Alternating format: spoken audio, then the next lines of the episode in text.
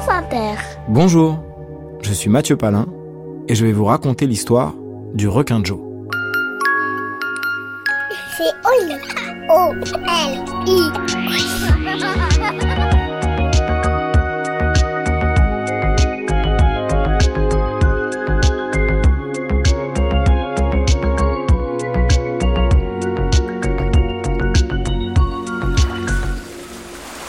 Sur la grande barrière de corail au large de l'Australie, il y avait un gros requin qui s'appelait Joe. Un requin de 6 mètres de long, blanc quand on le regardait par en dessous et gris quand on le voyait d'en haut. Ce qui impressionnait chez Joe, en plus des dents immenses qui dépassaient de chaque côté de sa gueule, c'était ses muscles. Chaque matin, Joe étalait un tapis au pied de son lit et faisait des pompes et des abdos. Il passait la matinée à s'entraîner, puis il avalait d'énormes quantités de protéines en guise de collation, et repartait transpirer au fond de la mer en soulevant les plus gros cailloux, enlisé si profondément qu'il ne bougeait plus depuis des milliers d'années.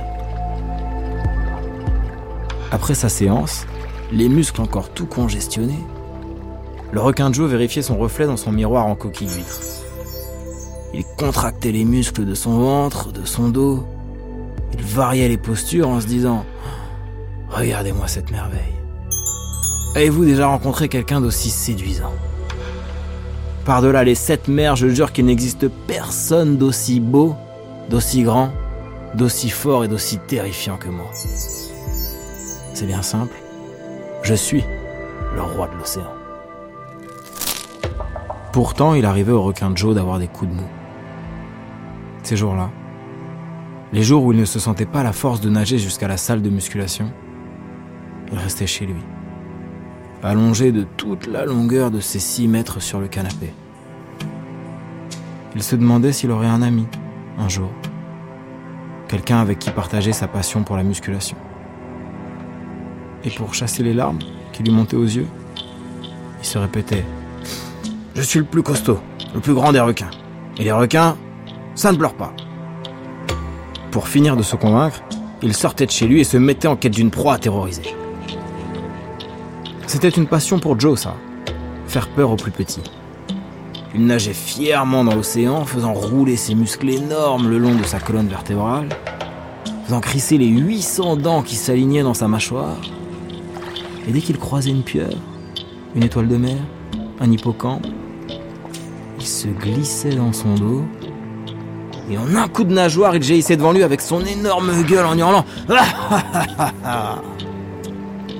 Quand Joe en avait assez de jouer avec les poissons, il remontait vers la lumière et faisait le coup à un oiseau, un pélican ou un cormoran qui se reposait en surface, fatigué d'avoir trop volé. Il arrivait par en dessous, projetait l'oiseau dans les airs en faisant claquer son rire atroce.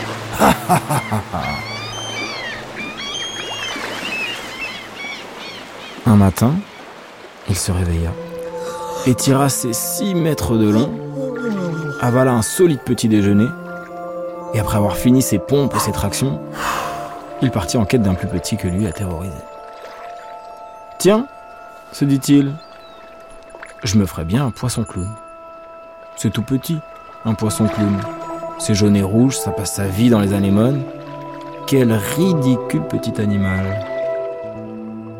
Mais Joe avait beau survoler le champ d'anémones, il ne voyait personne. Aucun poisson clown à l'horizon. Ce n'est pas grave, pensa Joe. Je vais titiller un banc de poissons. Des thons, tiens. Ça vit en colonie, ça ne sait pas prendre de décision. C'est bête comme ses pieds, un thon. Ça mérite de se faire terroriser. Mais là encore, Joe avait beau chercher du côté de l'épave espagnole et de la carcasse d'avion, il ne rencontrait personne. Pas même un poisson pilote pour venir lui nettoyer les flancs. Rien. Rien à se mettre sous la dent. Mais où sont-ils donc tous passés? se demandait-il en vérifiant les grottes et les cavités formées par le corail. De façon inexpliquée, l'océan s'était vidé. C'est à cet instant qu'une ombre, énorme, gigantesque, aussi vaste qu'un paquebot, recouvrit le requin de Joe. Leva les yeux vers la surface et réalisa que cette ombre immense n'était pas celle d'un pétrolier, ni d'un bateau de croisière plein à craquer de vacanciers. Non. Cette ombre appartenait à une baleine. Une baleine bleue. 30 mètres. 150 tonnes sur la balance. Elle avait 97 ans et des rides qui lui faisaient comme des lunettes autour des yeux. Elle était magnifique. Joe l'a suivie du regard, en silence. Il n'avait jamais vu un animal aussi grand, aussi gros, aussi beau que cette vieille baleine bleue. Bonjour, dit la baleine en remarquant sa présence, une dizaine de mètres sous son ventre. Bonjour, répondit Joe. Dites-moi, peut-être pourriez-vous m'aider Je cherche un grand requin, très costaud. Un requin très musclé, qui s'appelle Joe. Musclé comme vous, en fait. Ce ne serait pas vous, par hasard Moi demanda Joe. Euh, vous le cherchez pour une raison en particulier? Eh bien, Disons que lui et moi pourrions avoir une petite discussion. Ah, une petite discussion.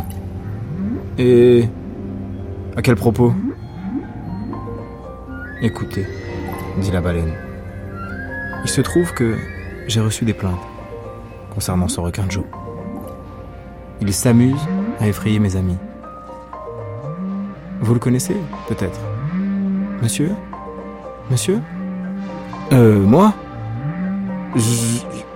Jean-Jacques. Oui, c'est moi ça. Jean-Jacques. Le requin Jean-Jacques. Enchanté, monsieur Jean-Jacques. Alors comme ça, vous connaissez le requin Joe? Je le connais, je le connais. C'est un bien grand mot.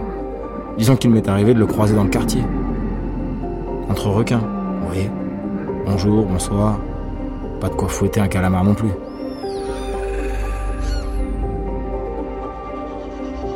La baleine s'était immobilisée, en nage stationnaire, au-dessus du requin.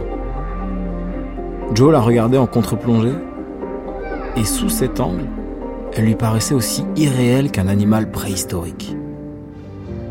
Un dinosaure, pensa-t-il. On dirait un dinosaure. Écoutez, Jean-Jacques, reprit la baleine. Si vous croisez Joe à nouveau, Dites-lui que Moby le cherche. Qu'il ne s'inquiète pas, je ne veux pas le manger. Je veux juste comprendre pourquoi il s'acharne à terroriser les plus petits que lui. Vous pouvez compter sur moi, Madame Moby. Je lui dirai. La baleine se remit en route. Elle s'était éloignée d'une dizaine de mètres quand le requin l'interpella. Madame Moby vous savez, je le connais pas bien ce Joe. Mais je crois pas que ce soit un méchant. Ah mais je suis même certaine que c'est un chic type, reprit la baleine. Si vous voulez mon avis, Jean-Jacques, je pense qu'il cherche à se faire des amis. C'est juste qu'il ne sait pas s'y prendre. Les muscles du requin se détendirent. Joe laissa échapper un soupir. Je crois que vous avez raison, Madame Moby. Joe aimerait bien avoir un ami. Rien qu'un seul, avec qui rigoler de temps en temps et faire un peu de musculation. Ça lui ferait du bien. Dans ce cas, dites-lui de passer me voir, conclut la baleine. Des amis Moi J'en ai plein à lui présenter. Le requin promit. Puis il suivit du regard la masse sombre qui plongeait lentement vers les abysses. La baleine disparut aussi soudainement qu'elle était apparue. Joe resta seul un instant. Puis il entendit quelqu'un qui appelait son nom. Il fit un tour sur lui-même. La voix provenait d'une boîte de conserve, à moitié enfouie dans le sable. Joe s'approcha. Et c'est alors qu'un Bernard l'ermite déploya ses pattes hors de la boîte en métal. L'animal fit signe à Joe d'approcher. Encore, encore. Et à son oreille, de sa toute petite voix de mollusque, il murmura Tu vois, Jean-Jacques, il ne faut pas embêter les gens. Parce que même musclé, on trouve toujours plus gros que soi dans l'océan.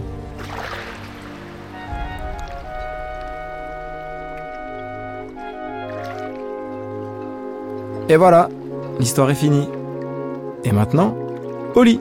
Non, une autre.